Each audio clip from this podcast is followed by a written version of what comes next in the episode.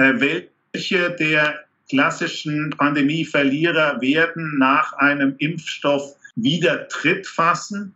Äh, und was passiert mit der Technologie? Macht die jetzt nur eine Verschnaufpause äh, oder ist da wirklich das Top hinter uns?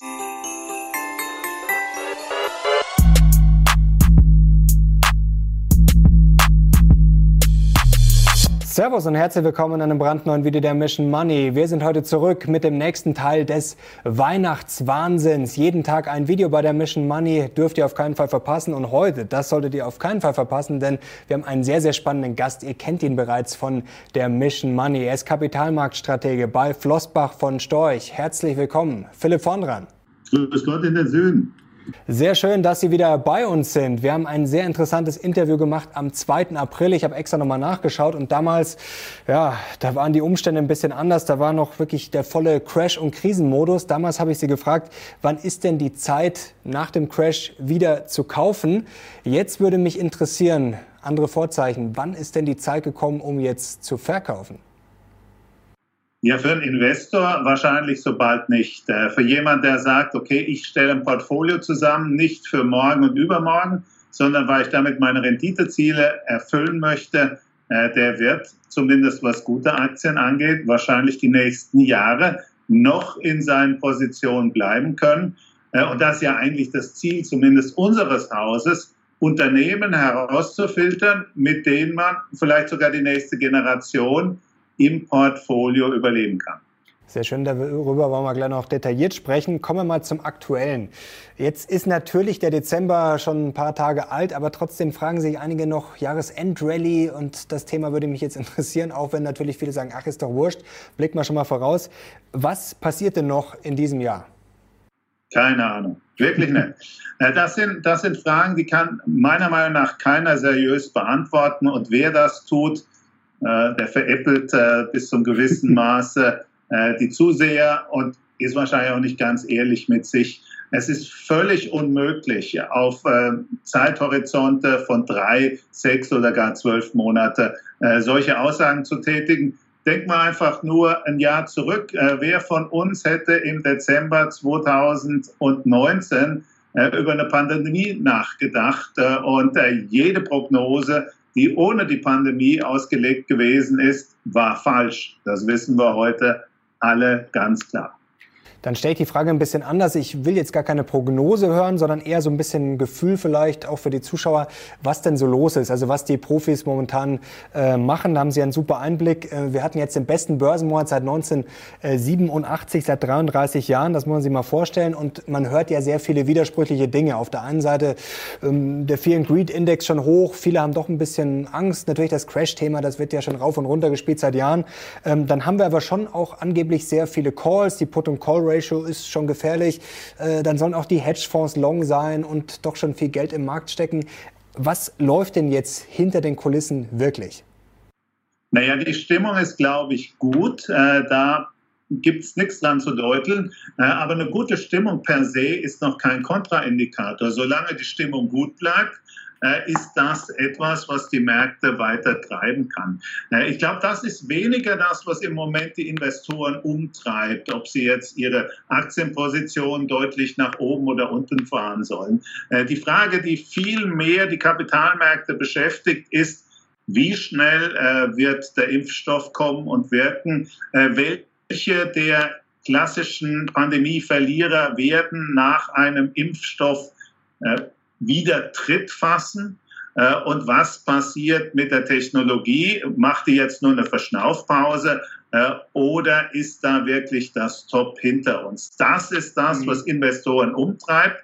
Äh, und ich würde sagen, es hat sehr stark eben auch mit der Zeitkomponente zu tun. Derjenige, der eher ein jemand ist, der Investment Flirts, wenn nicht sogar One-Night-Stands sucht, der muss sich mit solchen Themen sehr intensiv auseinandersetzen, derjenige, der über Jahre oder Jahrzehnte investiert, der sagt, okay, für mich ist das Zinsniveau weiter die wichtige Größe und daran wird sich nichts ändern. Folglich kann ich in mein Unternehmen weiter investiert sein. Der Impfstoff ist ja das Thema schlechthin. Äh, jetzt natürlich zuletzt hat das doch richtig äh, Fahrt aufgenommen. Jetzt ist die Frage, eigentlich ist doch jetzt wahrscheinlich schon eingepreist, dass jetzt der Impfstoff kommt. Jetzt kann es natürlich äh, ein paar Wochen, Monate hin und her gehen. Aber ist da das Rückschlagspotenzial nicht viel größer? Denn theoretisch könnte es ja jetzt jederzeit eine Meldung geben, dass es Komplikationen gibt, dass es länger dauert, dass es vielleicht doch irgendwelche Folgen noch geben könnte. Also eigentlich, wo ist jetzt quasi das Überraschungspotenzial nach oben? Das frage ich mich. Naja, das Überraschungspotenzial nach oben ist beispielsweise, äh, dass die Realwirtschaft wieder Tritt findet und die Zinsen nicht steigen. Mhm. Äh, das ist sicher etwas. Äh, das Überraschungspotenzial im Allgemeinen ist, dass viele Leute immer noch auf der Seite stehen und auf die Einstiegsmöglichkeiten warten. Mhm. Wenn mich die Kunden in den letzten zwei, drei Monaten gefragt haben, Philipp, was ist denn der große Pain Trade? Also was wäre die Entwicklung am Kapitalmarkt, die sehr vielen Investoren wirklich Sorgen betreiben würde? Habe ich immer gesagt, naja, wenn der Markt jetzt weitere 20, 30 Prozent wegzieht, mhm. weil es stehen so viele in den Startlöchern, um die Korrektur, um den Crash äh, zu nutzen um das, was sie schon lange wollen, ihre Allokation aus dem Cash, aus den Anleihen in die Aktien zu verschieben. Äh, und deswegen äh, würde ich sagen, den größten Gefallen, den der Markt vielen Investoren tun könnte, wäre jetzt eine ordentliche Korrektur. Und wahrscheinlich ist sie deswegen etwas, äh, was nicht so schnell kommen wird.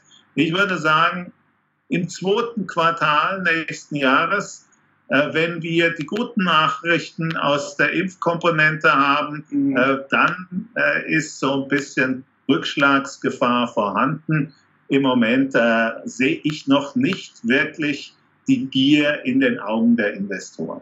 Wie hoch ist denn Ihre Cashquote momentan und wie sieht das denn generell bei den Instis aus? Also da hört man ja immer, mal hört man, da steht noch sehr viel an der Seitenlinie, dann zuletzt, da gibt es ja immer verschiedene Quellen, dann ist angeblich doch schon einiges reingeflossen. Also wie sieht da die Realität aus und vor allem auch bei Ihnen? Ja, die Frage ist, was Sie als Insti verstehen, weil unter institutionellen, Insti ist ja in der Regel die Abkürzung für institutionelle Investoren, kann man Pensionskassen verstehen, kann man Lebensversicherungen verstehen, kann man das Depot A der Banken verstehen, kann man Stiftungen verstehen oder Fonds. Äh, ich gehe mal davon aus, äh, Fonds sind äh, für Sie keine Instis, keine institutionellen weil sie ja in der Regel Geld für Privatkunden investieren.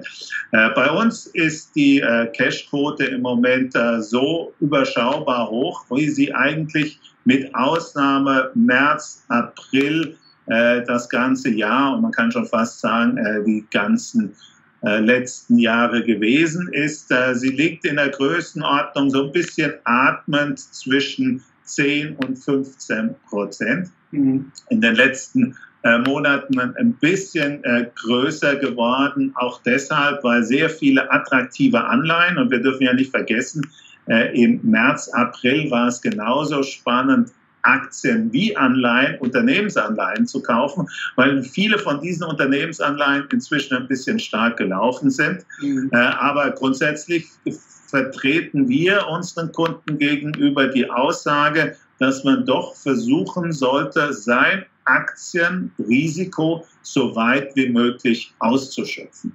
Das ist unsere Aussage. Äh, wenn ich jetzt in die Positionierung der großen deutschen institutionellen Anleger reinschaue, da hat die OECD gerade im letzten Monat wieder äh, die jährliche Studie über die Positionierung von Pensionskassen mhm. äh, aufgezeigt, da liegen wir weiter unter 10 Prozent Aktien. Das ist die verheerende Realität in deutschen Pensionskassen.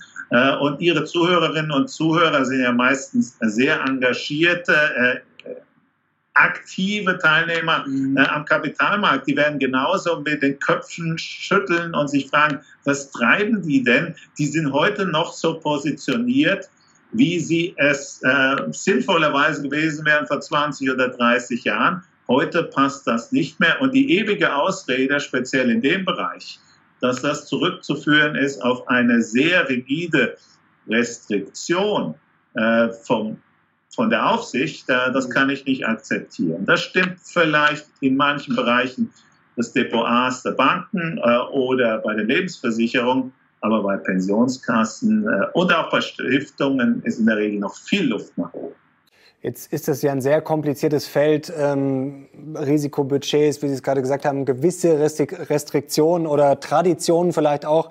Ähm, jetzt kommt mal äh, zu Ihnen konkret. Wie kann man sich denn jetzt so einen Jahresabschluss vorstellen? Äh, zum einen äh, ist das Thema Rebalancing äh, was, wo Sie sagen, da muss man jetzt vielleicht mal ähm, schauen, dass sich ein paar Ungleichgewichte ergeben haben, dass man was gerade rückt. Vielleicht sind manche Positionen zu groß geworden oder vielleicht kann man was schlecht gelaufenes nachkaufen. Wie kann man sich das vorstellen? Und ähm, vor allem mit diesem Window Dressing, das führen viele immer gern an nach dem Motto, ja, jetzt müssen ja die Fondsmanager Jahresende, die müssen jetzt irgendwie noch ihre Statistiken frisieren. Also wie sieht da die Realität aus? Ich weiß nicht, wie die Realität bei anderen Häusern aussieht. Äh, bei uns findet das Jahresende im Portfolio nicht statt. Äh, das ist, wenn wir etwas äh, adjustieren, dann findet das, egal an welchem Tag das stattfinden muss, statt. Wir denken nicht in Kalenderjahren, wir handeln nicht in Kalenderjahren. Und ich muss ehrlich sein, ich habe ja in den vergangenen 35 Jahren in ein paar Häusern gearbeitet dieses berühmte Window Dressing, von dem dann gerne gesprochen und geschrieben wird, habe ich in keinem dieser Häuser äh, so je erlebt. Vielleicht äh, waren das Ausnahmen von der Regel, äh, aber bei uns spielt das Kalenderjahr wirklich überhaupt keine Rolle. Wenn ein Unternehmen über seinen fairen Wert hinauswächst, egal ob das am 2. Februar, am 12. April oder am 28. Dezember ist, wird das reduziert und umgekehrt. Und das würde mich wirklich wundern, äh, wenn aktive Manager, die nicht durch zu viel innerunternehmerisches Risk Controlling und Tracking Error Monitoring gequält werden, wenn die anders handeln würden, wie wir das tun. Also Stichwort Window Dressing eher ein Mythos, können wir festhalten. Ähm, was mich jetzt mal interessieren würde, äh, ist vielleicht auch schon fast ein bisschen eine persönliche Frage. Jetzt haben wir sozusagen das Jahr der Robin Hood Trader erlebt. Also das haben wir wirklich rauf und runter gehört.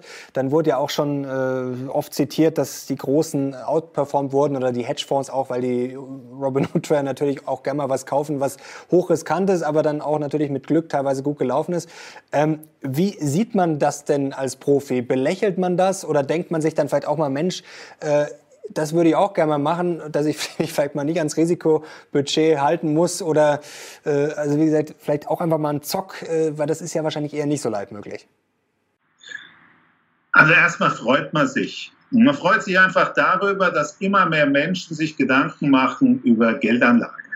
Ich finde das verheerend, äh, dass die Medien sich zum Thema Robin Hood äh, im Investment äh, als antizyklische Komponente äußern. Äh, weil wir versuchen doch alle zusammen, äh, Sie, wir, viele unserer Mitbewerber, äh, die Deutschen, die Europäer, aus dem Investmentschlaf zu kitzeln. Mhm. Und dann ist das doch wirklich ein Zeichen der Hoffnung, wenn junge Menschen, und sehr oft sind das ja äh, doch äh, eher die Jüngeren, wenn die sagen, so, äh, entweder aus purer Langeweile, Corona, Lockdown, äh, ich muss mal was anderes machen, als äh, Netflix schauen oder irgendein Game zu spielen. Äh, böse, aber es ging uns ja teilweise allen so ein bisschen. Wenn die sagen, gut, jetzt kümmere ich mich vielleicht auch mal um die Geldanlage, äh, das ist toll. Und wir respektive ich, Sie sitzt ja noch. Wir waren ja auch mal jung und ich habe angefangen äh, am Kapitalmarkt, als die Zeit der japanischen Optionsscheine war. Mhm. Äh, da hat man sich noch nicht über äh, Aktien wie Nikola oder Tesla Gedanken gemacht. Da hießen äh, die äh, Optionsscheine Nippon Shimpan äh, oder Takeda Chemical oder Japan Synthetic Rubber. und wir haben ganz genau so unseren unsere Freude an volatilen Kursbewegungen ausgelebt äh, manchmal lief es ein bisschen besser und manchmal lief es ein bisschen schlechter. Ich sage immer, es ist gut, relativ früh mit relativ bescheidenem Geld äh, solche volatilen Instrumente zu benutzen, äh, weil sehr oft ist es halt auch etwas, was Geld kostet. Und äh, dann ist der Betrag äh, relativ überschaubar, äh, den man dann verliert. Man lernt aber extrem viel und kann das dann umsetzen, äh, wenn man in der klassischen Einkommensstruktur etwas weiter nach oben gekommen ist. Ob es mich heute persönlich noch juckt? Äh, nein. Echt nicht. Äh, wahrscheinlich habe ich mich, ich habe äh, viele Jahre den größten Derivatefonds der Welt gemanagt. Äh, da habe ich also einiges äh, an äh, solchen Investments getätigt. Ähm, wahrscheinlich habe ich mich damals wirklich ausgelebt. Ich investiere heute eigentlich nur noch in Fonds und ich habe seit elf Jahren keine Position mehr verkauft. Ich habe immer nur zugekauft äh, erstens, weil die äh, Gesamtsituation eben so ist, wie sie ist, äh, dass meiner Meinung nach Eigenkapital viel mehr Rendite abwirft, als das äh, Fremdkapital tut oder Cash. Äh, und zweitens, weil ich davon überzeugt bin, dass gute Fondsmanager, und da gibt es auf der Welt eine ganze Menge, dass die wirklich in der Lage sind, einem das abzunehmen, was man intellektuell und von der Zeit her selbst nie und nimmer wuppen kann. Jetzt wollen wir noch kurz den Schlenker finden von den Robin Hood Tradern zu den Crash Propheten. Denn natürlich wurden die Robin Hood Trader äh, kritisch auch mal in den Medien beleuchtet, aber natürlich vor allem von den Permabären, denn die sollen ihnen ja angeblich so ein bisschen die Tour vermasselt haben, nach dem Motto, ja, mit den Robin Hood Tradern, dass die jetzt da alle so kaufen im Crash. Damit sei ja nicht zu rechnen gewesen, sonst wäre alles ganz anders gekommen. Also da würde mich mal interessieren, wie stehen Sie zu dieser These? Denn eigentlich ähm, weiß man ja, dass der Markt eher von Fondsmanagern oder von den Instis gemacht wird und nicht unbedingt von den Privatanlegern. Und äh, macht Ihnen das auch ein bisschen Angst, dass mancher Crash-Prophet jetzt umgeschwenkt ist äh, von Crash-Prophet auf äh, Crack-Up-Boom? Markus Koch hat das letzte Woche ganz schön bei uns gesagt, dass ihn das so ein bisschen umtreibt, dass es gefühlt jetzt eigentlich fast nur noch Bullen gibt. Also dass auch sehr viele Crash-Propheten jetzt sozusagen dann ins Bullenlager auch schon gewechselt sind.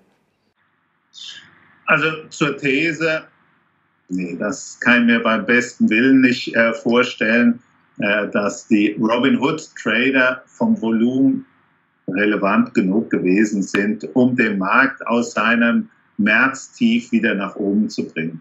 Äh, da fehlt mir also wirklich äh, die Fantasie, äh, die Größenordnungen dieser Positionen mit den äh, Anlagegrößenordnungen der Fonds, der Lebensversicherung, der Pensionskassen zu vergleichen. Äh, es ist sicher deshalb äh, so von den Medien auch kommentiert worden, weil die Robin Hood Trader tendenziell natürlich sehr technologieaffin sind, auch was ihre Investments angeht. Und die Technologieunternehmen, und da beißt ja nun die Maus keinen Fahnen ab, zu den großen Gewinnern der Pandemie gehören.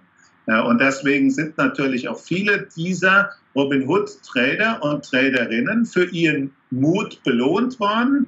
Und das freut mich persönlich sehr, weil sie eben im richtigen Sektor äh, sich positioniert haben. Aber dass die hier äh, den Turnaround an den Kapitalmärkten äh, gemacht haben, das stimmt meiner Meinung nach nicht. Den Turnaround in den Kapitalmärkten haben die Notenbanken äh, installiert, weil die extrem schnell mit irrsinnigen Größenordnungen das Problem der Pandemie angegangen sind, weil die Staaten im Prinzip ohne Limit ihre Portemonnaies aufgemacht haben äh, und weil es klar war, die Zinsen global äh, sind nun mehr oder weniger für immer, zumindest bis zur nächsten Währungsreform, äh, ja, verschwunden dass es ähm, Crash-Propheten gibt, die langsam zur Einsicht kommen, dass wenn ich an den Weltuntergang glaube, äh, des Finanzsystems, des Währungssystems, des politischen Systems, whatever, dass es dann vernünftiger ist, reale Werte zu halten als das Sparbuch oder die Anleihe, äh, das ist etwas, was mir eigentlich äh, sehr logisch erscheint. Ich habe mich immer gewundert, wie viele dieser Crash-Propheten, äh, die ja in vielen Facetten nicht komplett Unrecht haben. Sie machen ja sehr oft eine Analyse des Finanzsystems, eine Analyse des Geldsystems, die nicht aus der Luft gegriffen ist, die nicht komplett spinnert ist, sondern die in vielen Facetten sehr wichtige und richtige Punkte beleuchtet.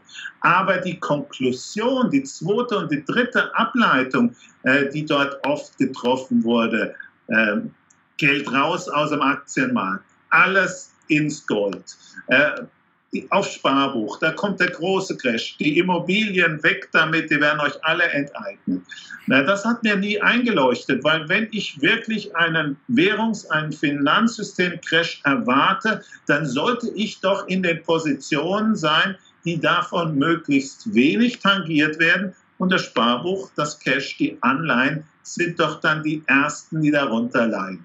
Insofern für mich äh, eigentlich der logische Schluss, und für mich war es eher verwunderlich, dass diese äh, sogenannten Crash-Propheten dann immer zu ganz anderen Allokationen gekommen sind, äh, als sie äh, unter dem Szenario für mich logisch gewesen wären.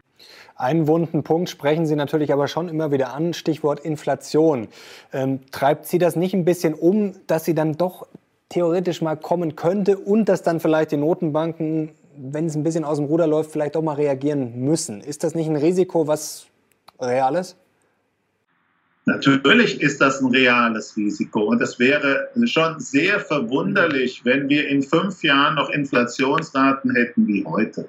Das ist auch nicht unsere Basisannahme. Wir gehen schon davon aus, dass die Notenbanken es über die Zeit schaffen, ihr Inflationsziel, das ja zunehmend symmetrischer um die 2% wird, mhm. äh, zu erreichen dass das aber nicht so schnell geht, äh, wie das äh, viele erwarten, erhoffen, befürchten.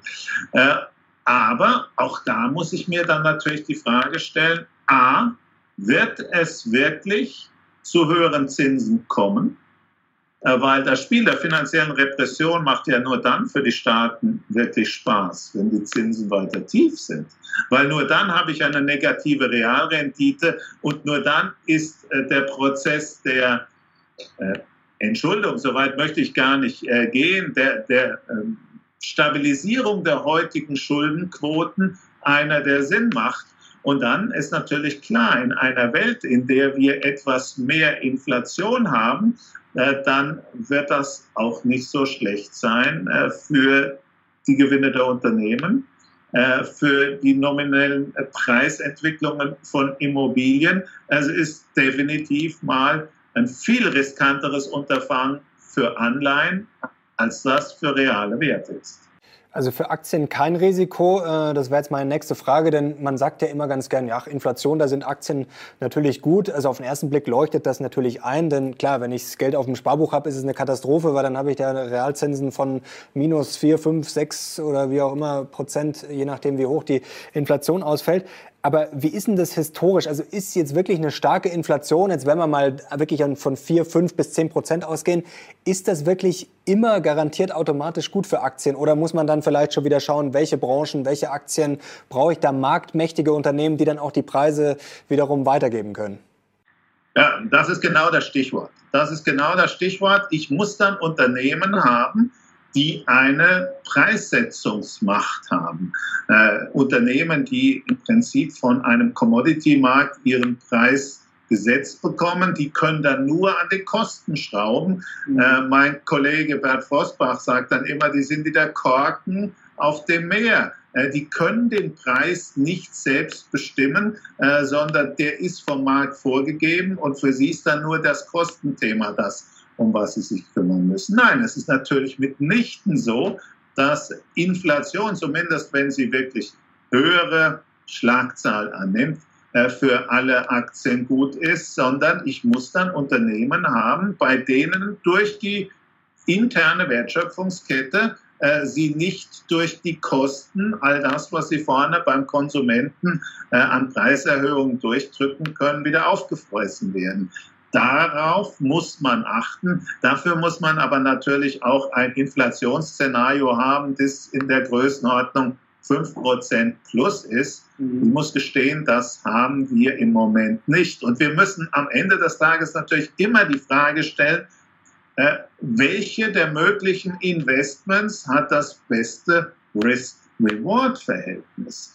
Äh, und wenn alles fällt, äh, dann ist das das Beste, was am wenigsten stark fällt. Und wenn wir einfach, um so ein bisschen die historischen Vergleiche zu suchen, äh, uns in die 20er Jahre des letzten Jahrhunderts äh, zurückbewegen, dann haben die Aktien natürlich auch nicht in Gänze die Inflation erreicht. Äh, aber sie haben deutlich besser abgeschnitten als das Sparbuch. Sie haben deutlich besser abgeschnitten äh, als die Anleihe, die Beamtenpension und auch sehr viele Immobilien, weil der Staat dann reingekrätscht ist äh, und gesagt hat, ihr dürft die Miete nicht anpassen. Und dann sind genau die Kosten der Immobilie weitergelaufen, die Einnahmen haben gestoppt. Und sehr viele Immobilieneigentümer waren dann froh, wenn sie ihre Immobilie für ein oder zwei Mark verkauft haben, äh, weil sie das Verlustgeschäft los gewesen sind.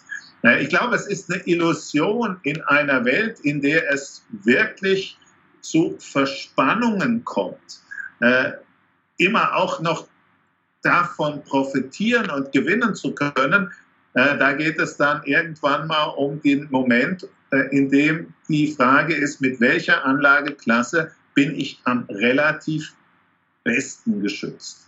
Äh, und viele kommen dann und sagen, naja, genau für die Zeit habe ich dann das Gold.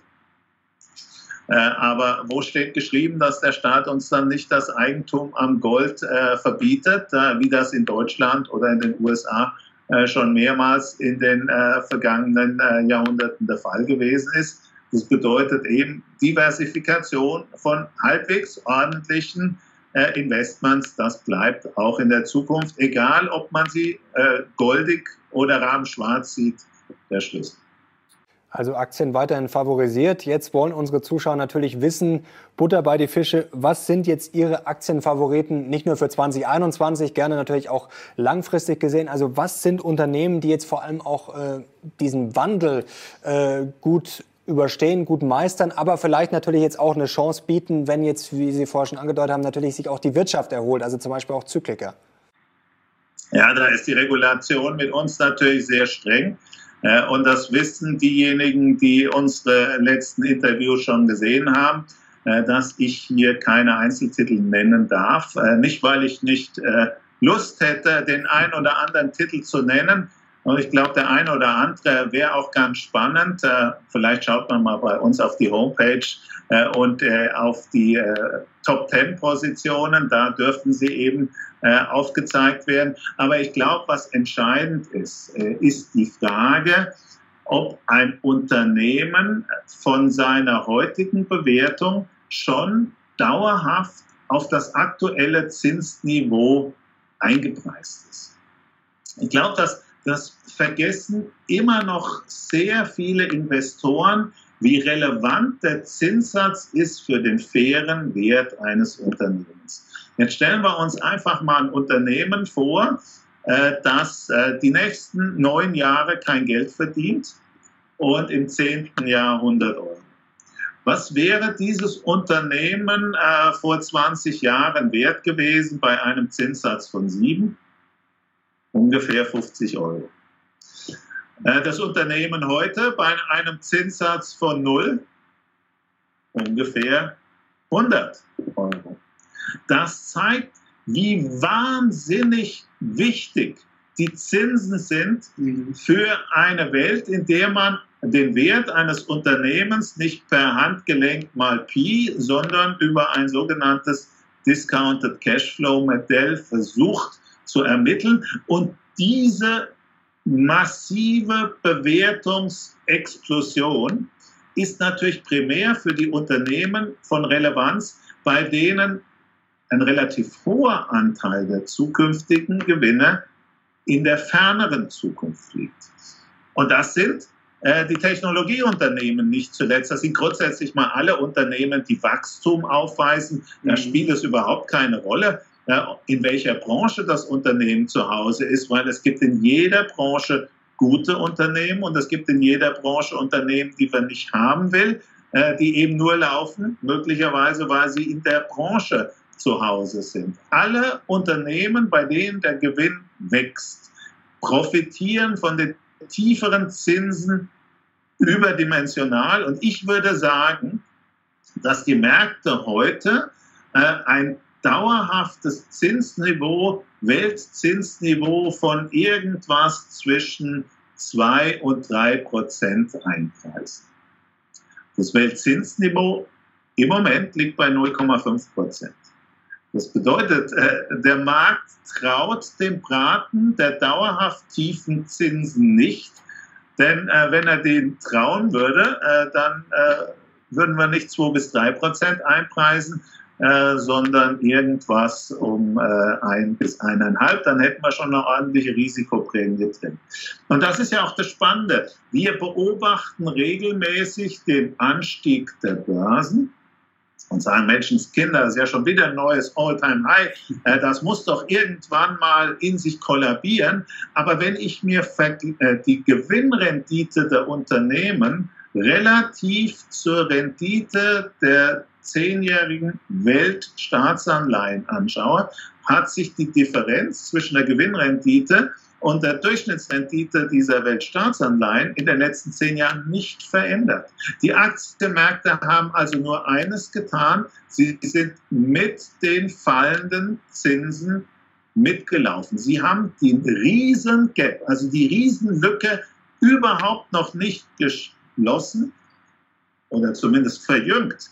Und wenn das auch nur eintritt, dann sollte sich hier keiner wundern, wenn wir in fünf Jahren äh, 50 oder mehr Prozent höher stehen, als das heute der Fall ist. Das ist für mich wesentlich realistischere Szenario, äh, als dass wir in fünf Jahren vor den Scherben unserer äh, Kapitalmärkte stehen.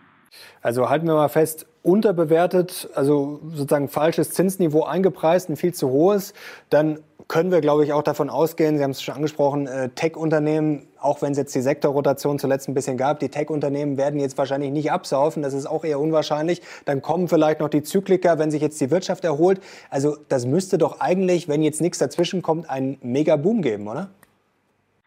Ja, das äh, ist unsere äh, Hypothese. Äh, wir haben uns die letzten paar Mal schon immer unterhalten über was ist denn realistisch. Und ich habe Ihnen immer gesagt, so zwischen 6 und 7 Prozent per annum bei den Aktien, da muss man überhaupt keine äh, äh, spektakulären Multiple Expansions, also Bewertungsausweitungen mit reinnehmen. Wenn das noch käme, wenn die Aktienmärkte sich auch noch anfangen würden, an das Zinsniveau anzupassen, äh, dann äh, würde das definitiv zu Bewegungen führen, die eben dann diesen Pain Trade, äh, den wir vorhin diskutiert haben, auch unterfüttern würden. Und ich bin sicher, dann werden wir auch plötzlich wieder Investoren, die heute noch auf der Seitenlinie stehen, in den Markt hineingehen sehen weil sie einfach äh, die Geduld verlieren. Äh, weil sie sagen, Menschenskinder, jetzt haben wir wirklich so viel äh, an äh, Risikonachrichten durchlebt und der Markt hat sich immer wieder durchgeprissen. Schauen Sie, was wurde nicht alles angekündigt rund um die US-Wahl? Äh, das war bei Ihnen sicher auch im Programm äh, stehender Bestandteil Menschenskinder, Risiko, US-Wahl. Ich sage immer, jemand, der wirklich investiert, der Unternehmen auf zehn Jahre kauft, der muss sich mit so vielen Wahlkämpfen auseinandersetzen. Äh, ein gutes Unternehmen, äh, das ist in der Lage, mehr oder weniger mit jeder halbwegs vernünftigen Politik umzugehen. Äh, und das unterschätzen viele immer, wie relativ unbedeutend politische Entwicklungen sind. Klar, wenn wir morgen Kommunismus haben, äh, dann ist das schon sehr bedeutend, äh, weil dann sind all unsere Vermögenswerte beim Teufel. Dann spielt aber auch keine Rolle, ob wir Immobilien, Aktien, Gold oder Sparbuch haben. Das wird dann alles sich deutlich verjüngen in der Größenordnung. Aber ähm, wenn wir innerhalb eines gewissen Rahmens Veränderungen in der Politik sehen, äh, dann können gute Unternehmen damit umgehen. Und an den großen Faktoren ändert sich nichts, solange die Zinsen da bleiben, wo sie sind. Und diese Hypothese ist unsere und die muss man teilen. Äh, dann werden wir noch sehr viel Freude mit allen Realwerten haben, die halbwegs sinnvolle Geschäftsmodelle aufweisen. Wie schätzen Sie denn Value ein? Ähm, das wird ja jetzt auch rauf und runter gespielt nach dem Motto, ja, das könnte die Überraschung werden, aber wir müssen natürlich auch fairerweise sagen, auf das große Value-Comeback warten wir jetzt schon ziemlich lang. Ähm, kommt das nächstes Jahr oder bleibt das weiter eine Hoffnung? Ich glaube, wir müssen erstmal versuchen, den Begriff zu definieren. Äh, viele Deutsche verwenden Value und wenn sie Wert anstatt Value sagen würden, dann würden Sie relativ schnell die Frage stellen, macht es überhaupt Sinn, äh, diese Bezeichnung? Weil eigentlich sollte all das, was ich im Portfolio habe, Wert haben und der Wert sollte höher sein als der Preis. Äh, weil sonst mache ich eine kaufmännisch relativ dumme Entscheidung. Insofern würde ich mal das, die Bezeichnung Value wegnehmen und durch Zyklika ersetzen. Weil viele dieser Unternehmen, die heute in Deutschland so als Value bezeichnet werden, das sind ja die äh, mit relativ tiefen KGVs oder mit relativ tiefen Preis-to-Book-Values, äh, die kommen aus dem Segment der Zyklika. Und dann muss man die Frage stellen, äh, wie viel dieser Zyklika sind wirkliche klassische Pandemieverlierer das sind diejenigen, die dann auch, wenn wir aus der Pandemie wirklich rauskommen, äh, wieder zurückfinden zu ihrem normalen Preisniveau. Und wie viele von denen sind eigentlich schon vor der Pandemie nicht attraktiv gewesen? Äh, ich sage immer, eine Thomas Cook ist pleite gegangen, bevor es äh, Corona gab. Offensichtlich ist beispielsweise in der Reisebranche nicht alles so, äh, wie man sich das wünscht. Äh, ein Stahlhersteller, äh, Automobilunternehmen, die haben eben Herausforderungen, mit denen sie sich äh, auseinandersetzen müssen, die sehr viele ihrer zukünftigen Cashflows absorbieren. Äh, sehr oft haben sie ein Regulativ äh, aus der Politik, die dann auch sehr stark einschränkt. ich bin davon überzeugt, gute Zykliker, die wirklich nur durch den Lockdown äh, betroffen waren, die werden aus diesem Loch herausfinden äh, und wieder ihre Bedeutung in einem Portfolio gewinnen. Äh, diejenigen, die keine funktionierenden Geschäftsmodelle für die Zukunft haben, äh, die werden auch durch äh, die Impfung nicht wieder revitalisiert. Vielleicht Branchen, was sind gute Zykliker aus Ihrer Sicht? Ja, wie gesagt, die gibt es in allen Bereichen. Wir haben in Deutschland zum Beispiel äh, einen großen Konzern im Bereich Chemie. Äh, der ist Weltmarktführer äh, und das ist ein Unternehmen, das top positioniert ist, das gut gemanagt ist und ich bin sicher, das ist ein Unternehmen, das wird es auch in 10 oder 15 Jahren noch geben. Äh, da kann man nicht nach Branchen gehen. Das gibt es in der Chemie genauso, äh, wie es das gibt äh, im Bereich der Technologie und umgekehrt gibt es das ganz genauso. Da muss man Geschäftsberichte lesen, da muss man sich Szenarien bilden, was wird das Unternehmen in den nächsten fünf bis zehn Jahren, das braucht man mindestens, an Cashflow generieren, äh, daraus einen Wert berechnen und das mit, äh, mit dem Preis vergleichen. Was definitiv nicht funktioniert, ist sich hinzusetzen und sagen, okay, ich habe hier ein Unternehmen, das hat eine Dividendenrendite von 7 und ein KGV von 8 äh, und ein Preis äh, to Book von äh, 0,8. Äh, das ist billig weil das ist eine Status Quo-Beschreibung. Da habe ich mir überhaupt keine Gedanken gemacht, was dieses Unternehmen in den nächsten Jahren verdienen wird. Das ist natürlich extrem einfach. Das, äh, da kann ich tausend Unternehmen nach den drei Kennzeichen, äh, Kennzahlen screenen und habe dann die Top Ten. Aber ich habe überhaupt keine Überlegung getätigt, hat das nicht vielleicht einen guten Grund, warum die Unternehmen genau da stehen, wo sie stehen. Äh, das ist etwas, was mir immer wieder auffällt, dass äh, man äh, versucht, mit überschaubarem Zeiteinsatz hier eine Arbeit zu tätigen, für die andere 50 Personen benötigen, den ganzen Tag lang arbeiten und das geht Ihnen wahrscheinlich genauso wie mir. Äh, wenn Sie mal auf einer Party sind, dann werden Sie selbstverständlich gefragt nach dem heißen Tipp, was muss ich machen? Das kommt selbstverständlich vor, ja. kostenlos, äh, weil äh, das ist ja mein Spaß und mein Hobby. Äh, und äh, ich habe immer das Gefühl, man schätzt unseren Berufsstand nicht. Äh, keiner von denjenigen, die mich fragen, würden sich selbst vor äh, Gericht verteidigen. Äh, die wenigsten würden sich trauen, unter das Auto zu legen äh, und nur das Öl zu wechseln. Aber die Geldanlage, die kann man nach dem Studium von ein paar schlauen Büchern und vielleicht ein paar Partybesuchen selbst.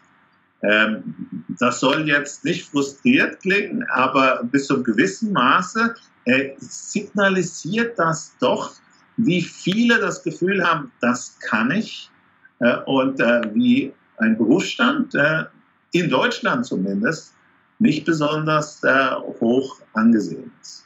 Gebe ich Ihnen vollkommen recht. Das Problem ist natürlich immer schwierig, wenn man auf KGV, KBV schaut und nicht aufs Wachstum und die Gewinne von morgen, dann ist das natürlich relativ wenig wert.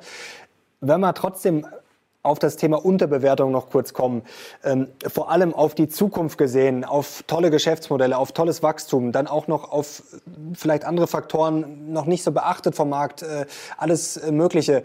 Ähm, was ist denn unterbewertet? Zum Beispiel vielleicht auch Märkte. Ähm, sind die USA aus Ihrer Sicht zu teuer? Ist vielleicht Europa günstig oder ist Japan günstig? Was haben Sie da auf dem Zettel? Gar nichts. Äh, weil es äh, überhaupt nichts mit dem Land zu tun hat oder dem Markt. Äh, ich glaube, das haben wir auch schon ein paar Mal diskutiert an dieser Stelle. Äh, ich muss doch, wenn ich über Märkte spreche, mir die Indizes anschauen. Äh, und dann seziere ich die Indizes. Und dann finde ich bestimmte Länder, bei denen es ein hoher Anteil des Index aus zyklischen Unternehmen. Und dann finde ich andere Länder, bei denen es ein Großteil des Index aus Technologieunternehmen. Und ich glaube, wir sind uns beide einig, dass zumindest in der Breite äh, diese beiden Sektoren eine unterschiedliche Bewertung äh, verdienen. Und insofern ist es doch logisch, dass ein Markt, in dem ich zyklische, schlecht prognostizierbare Geschäftsmodelle als den Großteil äh, des Index äh, habe, ganz andere Bewertungen hat als ein, eine Volkswirtschaft, in der äh, sehr gute, halbwegs sicher prognostizierbare Geschäftsmodelle vorhanden sind. Ich sage immer, wenn man diese Märkte kalibrieren würde nach Sektoren und nach Qualität, dann würde man feststellen, dass Aktien rund um die Welt das gleiche kosten, wenn sie aus der gleichen Branche kommen und die gleiche Qualität aufweisen. Äh, und deswegen ist diese ewige äh, Diskussion über jetzt muss ich nach Japan oder jetzt muss ich nach Deutschland oder jetzt muss ich nach USA. Eher eine Frage äh, der Einschätzung, möchte ich jetzt Zykliker haben, möchte ich jetzt Technologieunternehmen haben, habe ich ein besonders positives Bild für die Realwirtschaft, dann ist das natürlich freundlicher für die Zykliker. Habe ich eher ein zurückhaltendes, das bedeutet, die Zinsen werden tief bleiben oder noch weiter fallen, dann ist das positiv für die Wachstumsunternehmen. Das ist aber nicht aufzuhängen an Ländern, äh, sondern das hat sehr viel mit Branchen und mit der Qualität des Unternehmens in der Branche zu tun. Vielleicht äh, probieren wir es nochmal um über einen Umweg. Also es soll ja ganz gute Fonds geben äh, von Flossbach von Storch. Was sind denn da momentan die größten Positionen? Es gibt eine ganze Menge sehr gute Fonds äh, von deutschen und internationalen Fondsgesellschaften. Und äh, wenn Sie äh, wenn Sie jetzt äh, ansprechen, äh, wo wir bei Flossbach von Storch unsere Kernpositionen haben, dann sind die genau in diesen relativ sicher zu prognostizierenden Geschäftsmodellen, bei denen wir Manager haben, äh, die wie Unternehmer agieren und nicht wie Apparatschicks. Ähm, ich glaube, das ist jetzt keine Überraschung, dass ein großes Schweizer Nahrungsmittelunternehmen zum Beispiel bei sehr vielen unserer Fonds seit Jahren jetzt schon äh, die größte Position darstellt. Äh, wir haben aber ganz genauso auch einen Newcomer in den Social Media. Äh, da sind wir ein amerikanisches Unternehmen als Haus Flossbach von Storch der zweitgrößte Investor. Also das ist wirklich etwas, was mit zukunftsgerichteten Geschäftsmodellen, mit einer nachhaltigen Geschäftspolitik, mit einem globalen Setup und mit wirklich guten äh, Managern zu tun hat. Äh, und äh, wie gesagt, äh, Sie können das äh, noch fünfmal versuchen. Äh, Sie kriegen die Namen nicht raus. da hemmt mich leider die Regulation. Aber wir haben ja ein bisschen was haben wir noch rausgearbeitet für die Zuschauer. Ich habe alles gegeben. um tut mir auch wirklich leid, tut nee, mir klar. auch wirklich leid. wissen Sie, ich komme aus der Zeit, der 80er Jahre. Damals gab es keine äh, Regulation, da hätte ich Ihnen jetzt das Portfolio rauf und runter deklinieren können. Äh, aber wenn ich einen Namen nenne, dann sind wir in diesem Namen für unsere Fonds gesperrt. Und das kann ich keinem der Investoren in unseren äh, Fonds zumuten, dass ich wegen einem Kommentar äh, in einer Publikation äh, plötzlich äh, bestimmte Titel über eine gewisse Zeit nicht kaufen oder verkaufen kann. Ich glaube, das versteht jeder. Alles gut, trotzdem vielen Dank. Ein bisschen was haben wir herausgehört und wie gesagt, das kann ja jeder dann selber nochmal recherchieren. Die Positionen sind ja relativ leicht zu finden. Herr Vondran, herzlichen Dank. Das hat mal wieder großen Spaß gemacht. Gern geschehen. Äh, ganz Ihre Meinung und ich wünsche natürlich allen ein tolles Weihnachtsfest, trotz aller Lockdown-Probleme äh, und im Jahr 2021, in dem wir uns wirklich wieder ein bisschen freier bewegen können. Ich bin so ein richtiger Wandervogel mit meiner Familie äh, und äh, das war dieses Jahr schon hart, nicht nach China, nicht nach Japan, nicht in die USA reisen zu können. das war mein Pain. jeder von Ihren Zuhörern und Zuhörerinnen hatte sein eigenes Schicksal hat sicher auch was Gutes gehabt, aber wir freuen uns, glaube ich, alle wieder auf mehr Freiheiten im Jahr 2021 kann nur besser werden. Das kann ich nur unterstreichen. Danke Ihnen, danke Leute, euch äh, äh fürs Zuschauen und natürlich gebt gerne Daumen hoch, wenn ihr Philipp Vondran wieder bei der Mission Money sehen wollt. Herzlichen Dank Ihnen, herzlichen Dank euch fürs Zuschauen. Wir sehen jetzt raus. Morgen gibt es schon das nächste Video. Bis zum nächsten Mal. Macht's gut. Ciao.